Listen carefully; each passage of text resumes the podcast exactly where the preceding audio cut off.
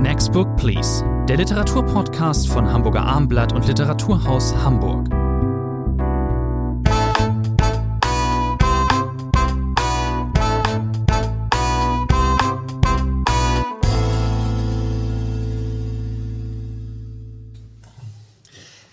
Eine neue Folge von Next Book Please, dem gemeinsamen Literaturpodcast von Literaturhaus Hamburg. Bei mir ist Rainer Moritz und Hamburger Abendblatt. Mein Name ist Thomas Antri. Wie gewohnt heute drei aktuelle Titel. Wir besprechen Richard Fords Irische Passagiere, erschien bei Hansa, Stefan Reuss, Triceratops, hm. Triceratops, Triceratops, äh, Grimmeyer und Scheriau und äh, Gertrud Leuteneggers späte Gäste erschienen äh, bei Surkamp. Starten wir mit dem ein schönes Wort mit dem Altmeister, mit Richard Ford. Dem Siegfried Lenz Preisträger. Preisträger. Die, wollte ich gerade sagen, dem Siegfried Lenz Preisträger ja hier in Hamburg ähm, beheimatet. Ähm, das ist ein Erzählungsband. Ähm, der ähm, in der deutschen Fassung ähm, irische Gäste heißt und im Original Sorry for Your Trouble. Finde ich eigentlich schöner, aber ist ja oft so. Aber dem äh, Verlag ist aufgefallen oder wahrscheinlich zuerst dem Übersetzer, dass äh, diese sieben, acht äh, Erzählungen äh, vor allem oder auf einer, auf einer Ebene zusammengehalten werden oder eine ähm, Gemeinsamkeit haben. Es spielt das Irischsein oder die irische Herkunft manchmal auch nur eine ganz kleine Rolle. Aber Irland kommt immer irgendwo äh, mit vor. Lieber Herr Moritz, ähm, haben Sie eine Lieblingserzählung? Ja, das ist immer schwierig. Äh, neun Erzählungen sind es, glaube ich, sogar Neun. zusammenzufassen. Äh, das ist übrigens ein Buch, das sollte man einmal wesentlich erwähnen, typisch für den Buchmarkt dieses Jahres. Es hätte eigentlich schon im Frühjahr genau. erscheinen sollen und dann hat der Verlag, äh, wie das viele Verlage direkt haben, überlegt, kommt das dem Buch zugute oder geht es dann vielleicht unter und deswegen hat man es jetzt auf den September geschoben in Frank Halberts Übersetzung. Nein, es ist vielleicht ein Grundton, der in diesen neuen Erzählungen, wenn man äh, ich habe ein, zwei Favoriten, ganz klar, das hat man immer bei Erzählungsbänden. Aber es ist neben diesem, dieser irischen Thematik, äh, das sind teilweise Auswanderer, manche Geschichten spielen aber auch äh, direkt in Irland, manche auf einer Fähre, die sich zwischen Wales und Irland bewegt. Genau.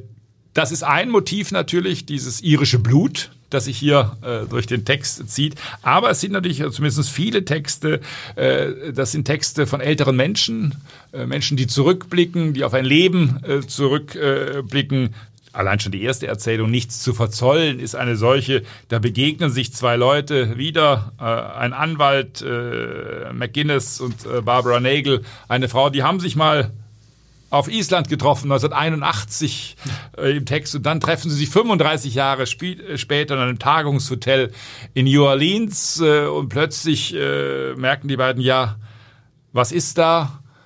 Ist da noch was zwischen uns? Man geht spazieren, äh, sie will ihn küssen, er hält sich erst einmal zurück. Natürlich geht das bei Männern meistens nicht lange. Er küsst sie dann doch auch. Ja. Aber eine ganz bizarre Beziehung. Was ist nach 35 Jahren geblieben? Und um diese Thematik ranken sich natürlich viele Texte. Menschen blicken zurück auf ihr Leben, fragen sich, äh, wie habe ich gelebt? Was ist das Wichtige im Leben? Gerade in dieser ersten Erzählung findet sich ein Satz, äh, über den man sofort äh, nachdenken kann.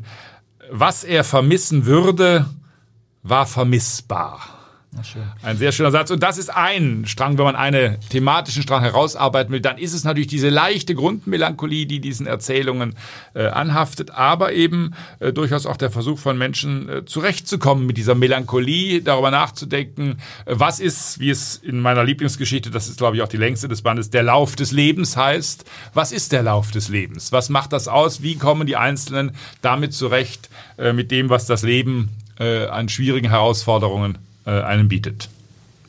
Das ist, äh, auch, wir haben es eben erwähnt, diese Geschichte die, äh, dieses Liebespaars da äh, in Island äh, wollten eigentlich woanders hin nach Griechenland und da hat die Kohle nicht gereicht und dann geht es halt nach Nordeuropa ohne Sonne und man nächtigt dann bei einem Fischer, glaube ich, in der Scheune oder so ungefähr. Hat ein Fischer eine Scheune? Nee.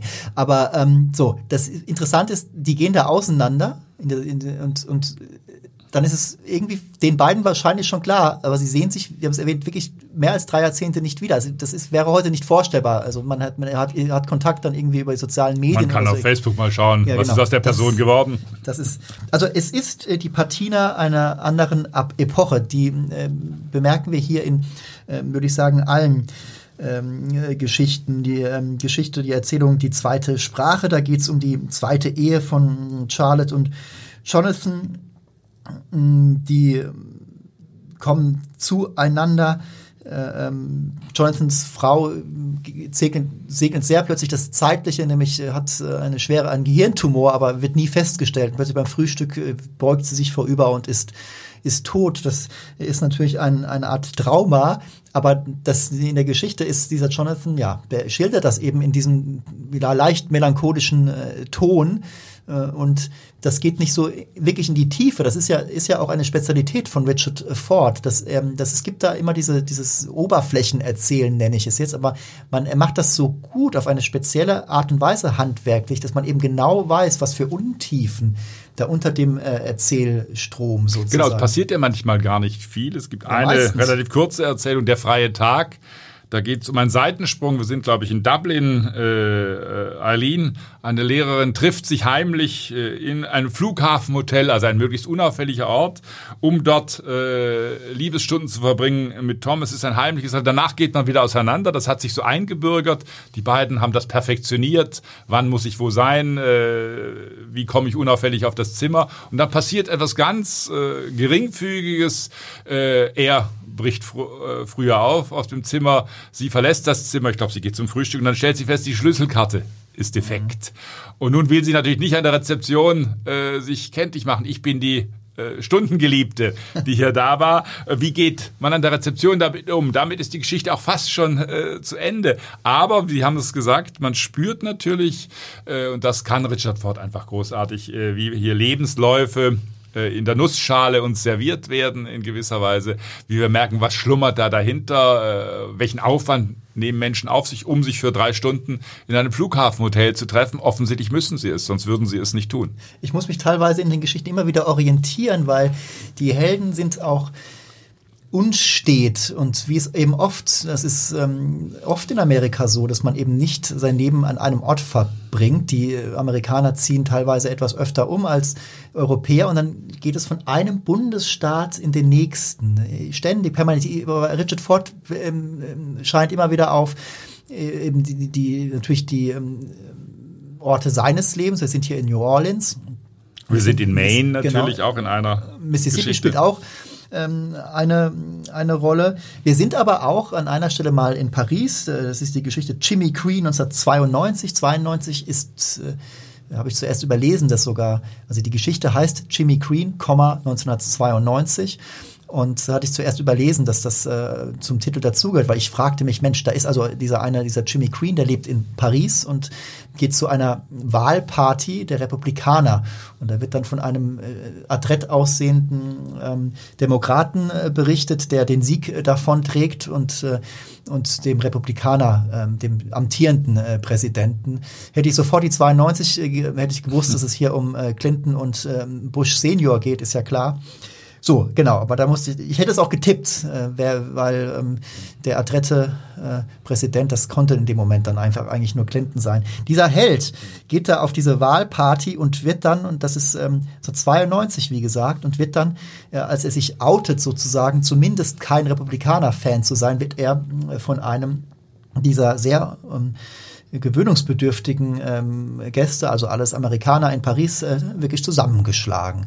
Und ähm, das, äh, wenn man sich überlegt, äh, wie heute die Stimmung ist und wie tief die Gräben heute sind, äh, man sollte solche Wahlpartys meiden. Definitiv. Das ist wahrscheinlich für die körperliche Gesundheit besser. Nein, das ist insofern gut, dass Sie diese Geschichte erwähnen, weil äh, es ist nicht so, dass diese Geschichten im luftleeren Raum sich bewegen. Es gibt Anspielungen auf zeitgenössisches, auf politische Ereignisse.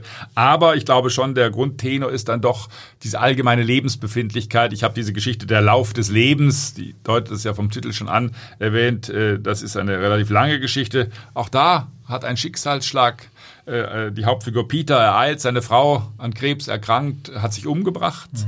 Und nun war man immer dort in Maine, beide kommen eigentlich aus New Orleans, man hat immer den Sommer äh, dort verbracht. Äh, man hat eine Tochter Polly, ein schwieriger Charakter.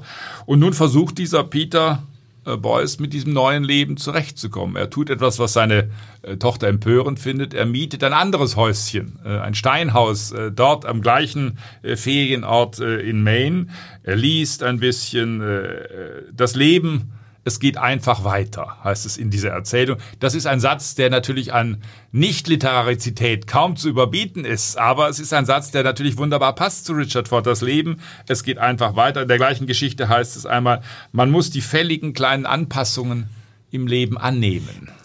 Und das zeichnet diese Geschichte aus. Sie endet dann noch mit einer Pointe. Er, äh, am Strand gibt es einen Unfall. Er nimmt ein Mädchen mit ins Haus und man denkt, oh Gott, wie geht das jetzt aus? Auch das Mädchen denkt, oh Gott, wer ist dieser Alte, der mich da mitnimmt? Er denkt, oh Gott, wer ist diese Junge, die ich da mitnehme, wenn das die anderen sehen, dass ich jetzt ein junges Mädchen vom Strand, äh, weil sie keine Herberge hat, äh, bei mir übernachten lasse. Also da gibt es ein bisschen Action in Anführungszeichen, aber das ist nicht das Entscheidende. Es ist aber ein toller Twist. Also das ja. hat mich für die Geschichte dann nochmal mehr eingenommen. Sie haben jetzt schon einige Sätze zitiert, ähm, was Richard Ford angeht. Ich glaube, man kann sagen, wir sind beide durchaus, wir haben ihn immer gerne gelesen, Frank Biscombe und so weiter. Kanada war eine der herausragenden Bücher. Okay, genau, da ging es ja noch nicht um Frank Biscombe, ja, genau, aber ähm, ähm, so, das letzte, die letzte ähm, Buch, das von ihm erschienen ist, war eben nochmal ein, äh, war, war nochmal mit Frank Biscombe unterwegs. Ähm, ich bin froh, dass dieser Held jetzt hier nicht mehr auftaucht, so gerne ich über ihn gelesen habe um auf die Sätze zurückzukommen, ich hatte eben schon diese Geschichte, die zweite Sprache erwähnt mit äh, dieser zweiten Ehe von Charlotte und Jonathan, äh, ähm, die nicht wirklich zusammenpassen. Das merkt ähm, Charlotte und ähm, dann trennt sie sich ähm, von ihm und ähm, er ist ein sehr reich gewordener, ähm, älterer, mittelalteramerikanischer Mann, der das auch mit Fassung trägt sozusagen. Dann nähert sie sich ihm später aber wieder an. Ihre Mutter stirbt und das wird am Ende offen gelassen. Ich hab, weiß gar nicht, in welche Richtung man das lesen soll. Haben sie sich wirklich angenähert wieder oder ist es jetzt sozusagen, nachdem er sie ans Sterbebett begleitet, ist es dann der finale Cut? sozusagen. Er lässt das schön offen, zumindest in meiner äh, Lesart. So, und dann kommt es aber zum Schluss, ich lese mal die letzten Sätze vor, die finde ich dann doch, ich muss in der Stimmung sein, um sie wirklich richtig gut zu finden. Also die beiden haben sich dann, nachdem sie vom Sterbebett ähm, äh, gegangen sind, äh, trennen sie sich. Äh, eigentlich nur, vielleicht auch nur vorübergehend. Und die letzten Sätze der Geschichte lauten dann, das Leben würde weitergehen, bis das, was sie sich tatsächlich von ihm erwünschten, klar und handhabbar wurde, so als hätten sie sich es immer so gewünscht. Und er spürte, dass diese Dinge, dass all diese einzelnen Dinge in Wahrheit zusammenhängen.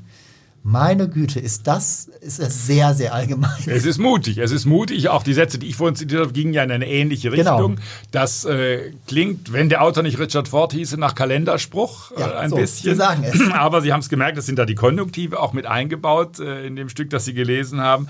Also es ist manchmal ein bisschen an der Kippe, äh, wie äh, Richard Ford zusammenfasst. Aber es sind natürlich äh, auch oft Perspektivenreden. Menschen, ja, genau. alte Menschen, die zurückblicken, die versuchen, einen roten Faden ihres Lebens herauszufinden. Aber genau da würde ich sagen, das ist jetzt keine, das ist keine Rollenprosa, das ist ganz klar, ja. das ist, da kommt der Erzähler fort, sozusagen mit seinem ureigenen Ton definitiv stark aus der Deckung. Aber ich bin, ich habe es eben erwähnt, ein äh, langjähriger Leser Richard Fords und aus ähm, klarer Sympathie bin ich doch bei, bei sehr starken sieben Punkten. Wir sind einer Meinung, ich gebe auch sieben Punkte. Kommen wir vom Altmeister zum Debütanten zu Stefan Reuss, einem 1983 in Linz geborenen Österreicher, sein Triceratops scheint auch in einem kleinen österreichischen Verlag, Kremeyer und Scheriau, von dem hatten wir ja auch schon mal was im Programm. Sie erinnern sich. Tonio Schachinger, ein Fußballroman. Tonio Schachinger. Da waren Sie völlig hinweggerissen von Aber nur wegen gewissen, wegen gewissen gemeinen HSV-Bezügen. Nein, aber das ist ein kleiner österreichischer Verlag, der seit einigen Jahren jetzt sich auch auf Gegenwartsbelletristik natürlich viele österreichische Autoren äh, kapriziert, aber das mit großem Erfolg äh, tut. Immer wieder Bücher, die auf Listen aufscheinen, die sozusagen zu Überraschungstiteln werden. Definitiv. Die machen gute Arbeit.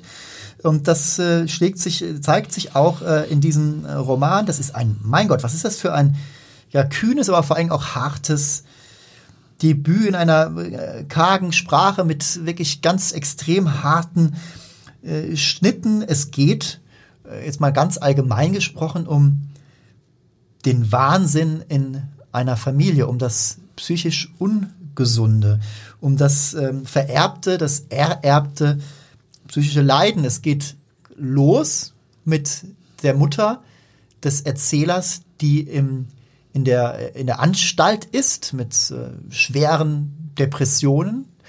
Und es endet mit, erzählen wir nicht genau, mit, mit einem wirklich, in, wirklich knallhart, mit einem äh, äh, Schicksalsschlag, der die Schwester des Erzählers äh, angeht. Der Erzähler, und das ist ähm, wirklich jetzt formal ein, ein Griff, der wirklich außergewöhnlich ist. Dieser Roman lässt einen nicht nur wegen der Thematik oder, sondern er lässt einen schon deswegen überhaupt nie in Ruhe, weil er dieses verstörende und auch wirklich, wirklich störende und teilweise auch nervige Erzähler-Ich. Der Erzähler erzählt im Wir. Es, wir wissen, es ist einfach, es ist äh, der Erzähler, der, der, ein Junge, später ein Jugendlicher, aber er spricht immer nur, wir machen das, wir machen das, wir machen das. André, das ist gut, dass Sie das an der Stelle schon so früh erwähnen, weil das ist eine Art äh, äh Warnung, die man auch an Leserinnen und Leser aussprechen so muss. So würde ich es auch sagen. Weil natürlich äh, äh, auch mir ist es die ersten 20, 30 Seiten so gegangen, wenn man immer auf dieses Wir trifft, dann ah, da gibt's noch eine Schwester. Und dann denkt man, ja, wie viele Kinder sind das denn hier, die in dieser Familie rumspringen? Weil man denkt natürlich, da erzählen mehrere Jungs. Aber dann stellt sich heraus, äh, es ist eben nur einer, der von sich sozusagen in dieser zurückgenommen Form. Das ist kein Pluralis Majestatis, sondern das ist eine zurückgenommene Wir-Form. Das hat es in der Literatur immer mal wieder gegeben. Roman in der Du-Form, in der Ihr-Form. Michel Butor, der Franzose, hat mal so einen geschrieben. Aber trotzdem sehr, sehr ungewöhnlich und auch gewöhnungsbedürftig. Äh, wenn man da mal akzeptiert hat und das Wir in Gedanken durch ein Ich ersetzt an vielen Stellen, hat man äh, da etwas Ordnung geschaffen. Aber es ist sehr typisch für diesen Erzähler, dass er von sich selber sozusagen in, dieser, in diesem zurückgenommenen Wir spricht. Er wagt äh, damit, allein schon damit etwas. Aber man kann natürlich auch erstmal küchenpsychologisch eben einfach sagen, dass sich der Erzähler damit irgendwie etwas entlastet und sich selbst äh, rausnimmt aus dieser Geschichte als Einzelindividuum. Das ist er aber, ist er aber. Wo, wo, woher stammt er? Er stammt aus einer Familie, die auf beiden Seiten ähm, problembehaftet äh, ist. Es gibt äh, Suizide, es gibt die unklare Herkunft, ist vielleicht ein amerikanischer GI, der Vater des Vaters.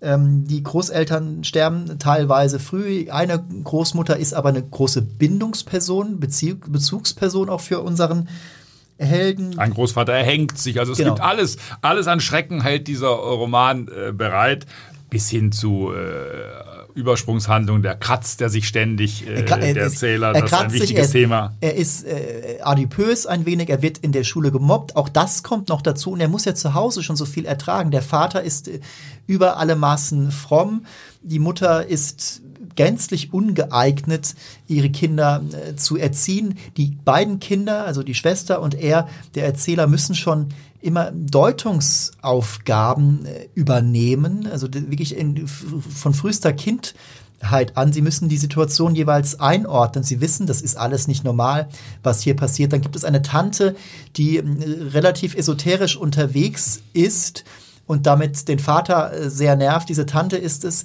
die dann den äh, Erzähler auch gleich mit einer gewissen Erwartungshaltung befrachtet. Sie sagte immer zu ihm, du bist hier, also sinngemäß, du bist hier der einzig Normale, du musst hier durchkommen, du schaffst das.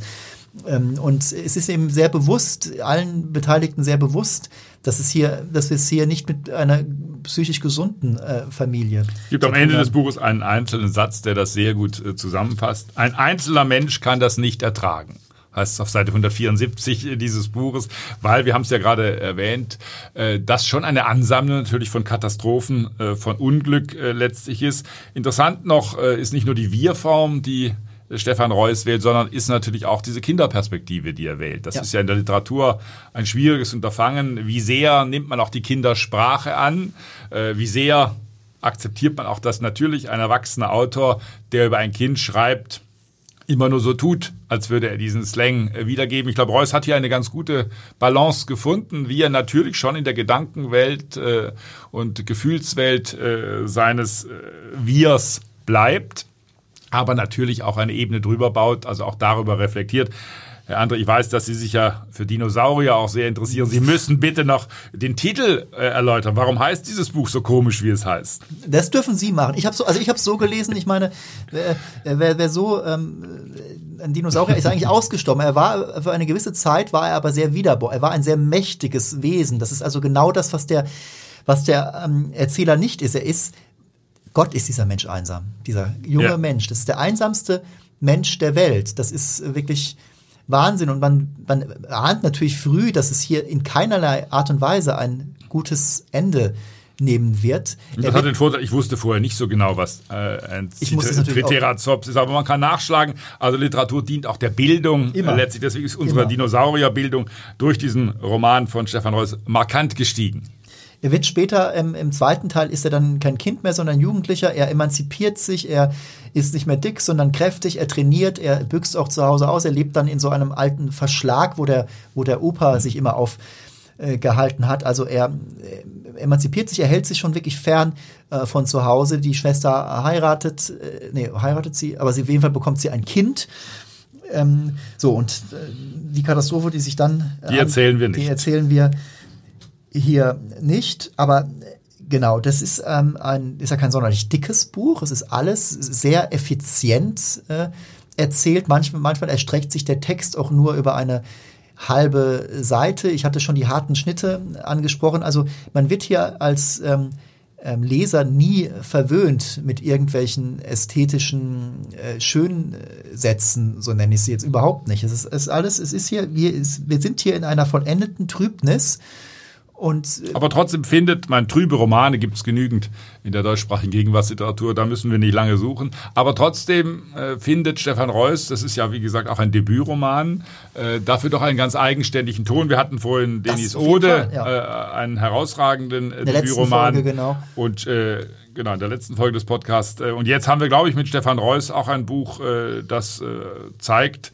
es ist auf ganz unterschiedliche Weise möglich, äh, Debüts vorzulegen. Er hat ja am Deutschen Literaturinstitut in Leipzig äh, studiert. Hat aber kein typisches Leipzig. Wollte ich gerade sagen, es ist äh, ganz, ein ganz eigener Ton, deswegen gebe ich gute sechs Punkte für diesen Titel. Ich bin, doch, ich gebe einen mehr. Ich bin bei sieben Punkten. Ja, sechs Punkte. Ja, äh, eins ist das Schlechteste, lieber Herr André. Das sollten wir immer uns null, vergegenwärtigen. Null ist das Null, Schlechteste. ja, null hatten null. wir, glaube ich, noch nie in unseren Podcasts. Das so gemein sind wir. Null das Schlechteste, zehn das Beste. Sie geben sechs, ich gebe sieben. Kommen wir zum letzten Titel für heute. Wir hatten den amerikanischen Erzähler, dann jetzt äh, den österreichischen. Jetzt kommen wir zur Schweizerin, zu Gertrud Leutenegger, 1948 in Schwitz geboren. Eine sehr anerkannte, anerkannte, renommierte Erzählerin. Späte Gäste heißt ihr neues Buch. Ähm, Herr Moritz, ich überlasse an dieser Stelle mal Ihnen äh, den den Inhalt kurz zu paraphrasieren. Ja, Gertrud Leutner ist eine Autorin, die mich seit Jahrzehnten begleitet. Lustigerweise habe ich schon ihre ersten beiden Romane, die sind 1955 und äh, 75 äh, und äh, 76, 77 erschienen, damals als Schüler äh, schon gelesen, Vorabend und Ninive. Sie hat damals, äh, manche werden sich noch erinnern, äh, für viel Aufruhr gesorgt im deutschen Literaturbetrieb. Rolf Michaelis hat in der Zeit ein sehr großes Porträt über sie geschrieben. Sie war plötzlich äh, außerhalb der Schweiz eine hoch angesehene Autorin und hat seitdem kontinuierlich kontinuierlich äh, immer bei Surkamp Romane vorgelegt, äh, kleine Essaybände, dramatische Poeme. Eine Autorin, für die man immer so gern das äh, merkwürdige Attribut Stille im Lande verwendet. Äh, keine Autorin, die jetzt auf jeder Bühne sitzt, die sich einmischt in politische Diskussionen, aber ganz kontinuierlich ein beachtenswertes Werk vorgelegt hat. Panischer Frühling, diesen Roman sollten wir noch erwähnen, aus dem Jahr 2014. Damit stand sie auf der Shortlist genau. des Deutschen äh, Buchpreises.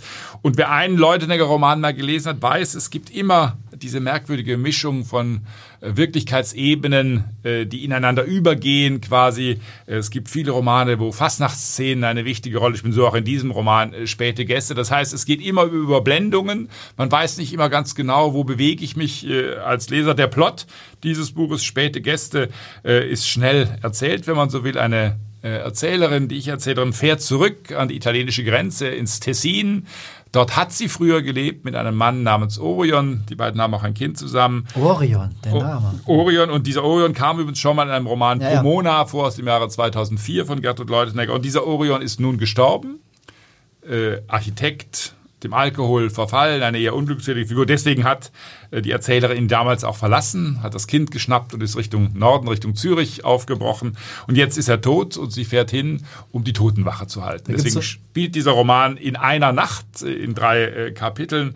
Es ist die Totenwache. Wir sind, wie gesagt, im Tessin. Wir sind in einem Dorf, ein Wirtshaus am Waldrand, eine verfallene Villa.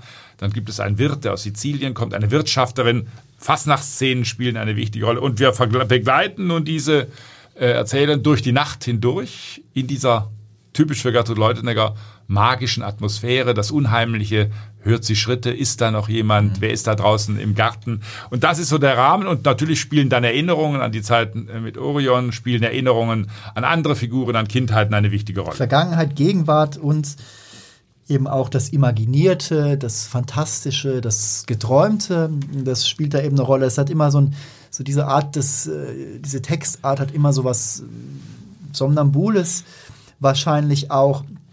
Für mich ist das, ähm, ähm, also die stärksten Passagen in diesem Buch sind die, in dem äh, es sehr, ähm, oder mit die stärksten Passagen, in dem es sehr welt- und gegenwartshaltig wird. Da kommt dann auch mal zur Sprache, dass wir eben, äh, es eben eine Flüchtlingskrise gibt. Äh, Lesbos kommt zum Beispiel vor. Es wird beschrieben, wie ähm, einer der Hauptfiguren ähm, mal auf ähm, drei Flüchtlingsjungen trifft, die er bei sich aufnehmen möchte.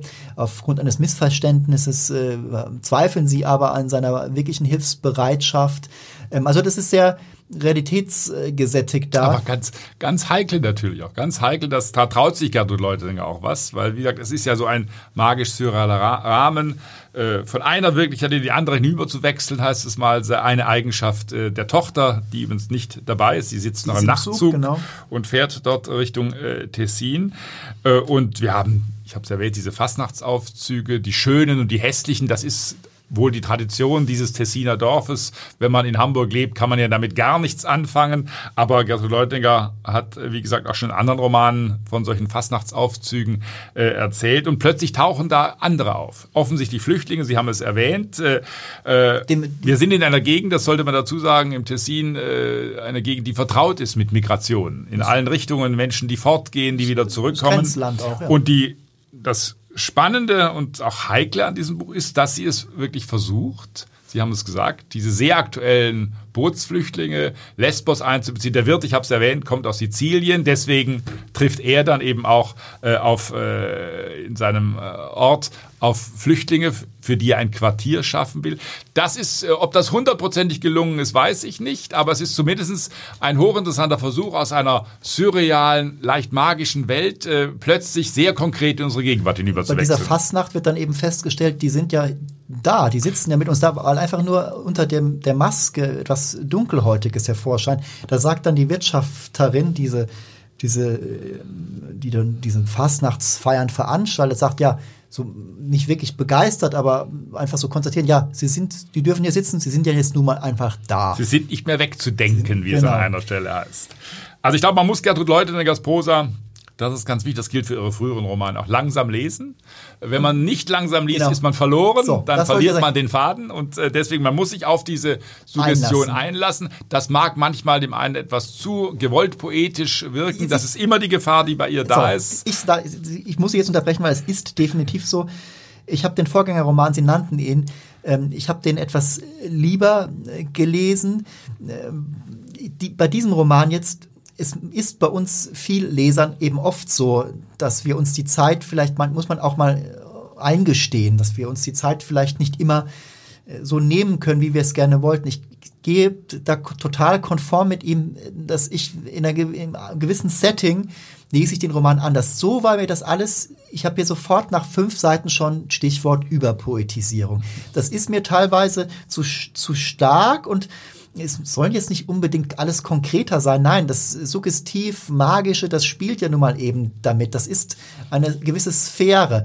Nur wenn ich mir in einem Text, in einer Textcollage ähm, die Stellen suchen muss oder die die mich dann mal mehr packen, wenn, wenn ich die schon, das ist dann einfach, dann kann es nicht so, dann kann es mich nicht so wirklich ähm, ähm, äh, mitgerissen Nein, haben. man muss sich letztlich auf diese Welt einlassen. Man muss quasi mit der Erzählerin dort in dieser Villa die Nacht verbringen. Das heißt einmal, die Nacht bestehe daraus, auf Schritte zu horchen. Ja, eigentlich sei das ganze Leben etwas, äh, wo man auf Schritte horcht. Das ist aber, wie gesagt, ein typisches Merkmal vieler Bücher von Gertrud Leutenegger. Panischer Frühling, der ja in London äh, spielte, hatte den Vorteil, dass er etwas konkreter war, etwas fasslicher war. Da gab es diesen Obdachlosen, der dann seine Geschichte erzählt hat. Hier ist es nochmal reduziert, obwohl, wie gesagt, diese Bootsflüchtlinge äh, da noch eine wichtige Rolle spielen. Nein, es ist ein Buch, auf das man sich einlassen muss. Dann entwickelt es Zauber. Der Punkt ist zum Beispiel dieser Orion, der schon mal vorher erwähnt wurde. Es ist bei dieser Art des Schreibens ist es so, dass man eben dann doch kein wirkliches Interesse für eine eine dramatisch scheiternde Figur wie ihn entwickeln kann, denn darum geht's ihr ja nun gar nicht. Das ist einfach nur die Totenwache, es wird ein bisschen an ihn gedacht, aber er wird für uns nicht wirklich fasslich und dann muss ich das Wort eben doch brauchen, etwas konkreter. Und ich finde diese Gestalt jetzt nicht so uninteressant und das fehlt dann eben ganz. Das packt einen dann eben weniger. Sie, es ist eher ein Spracherlebnis. Ähm, äh, enthusiastische Kritiker würden jetzt hier von einer Sprachexplosion sprechen oder wie auch immer.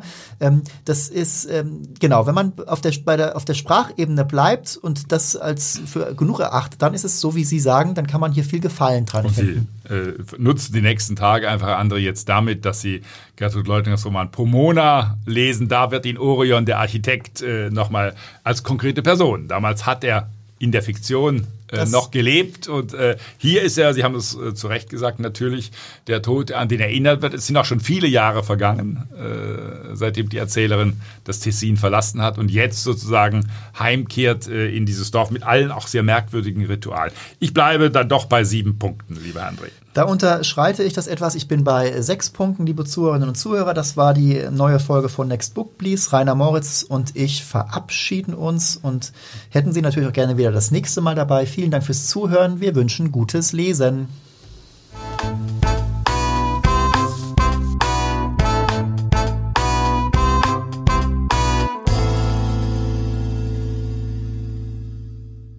Weitere Podcasts vom Hamburger Abendblatt finden Sie auf abendblatt.de slash podcast.